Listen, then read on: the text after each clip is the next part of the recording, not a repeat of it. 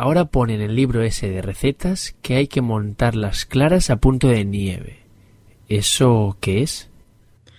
Básicamente es batirlas muy bien hasta que las claras crecen de tamaño y se vuelven como una espuma.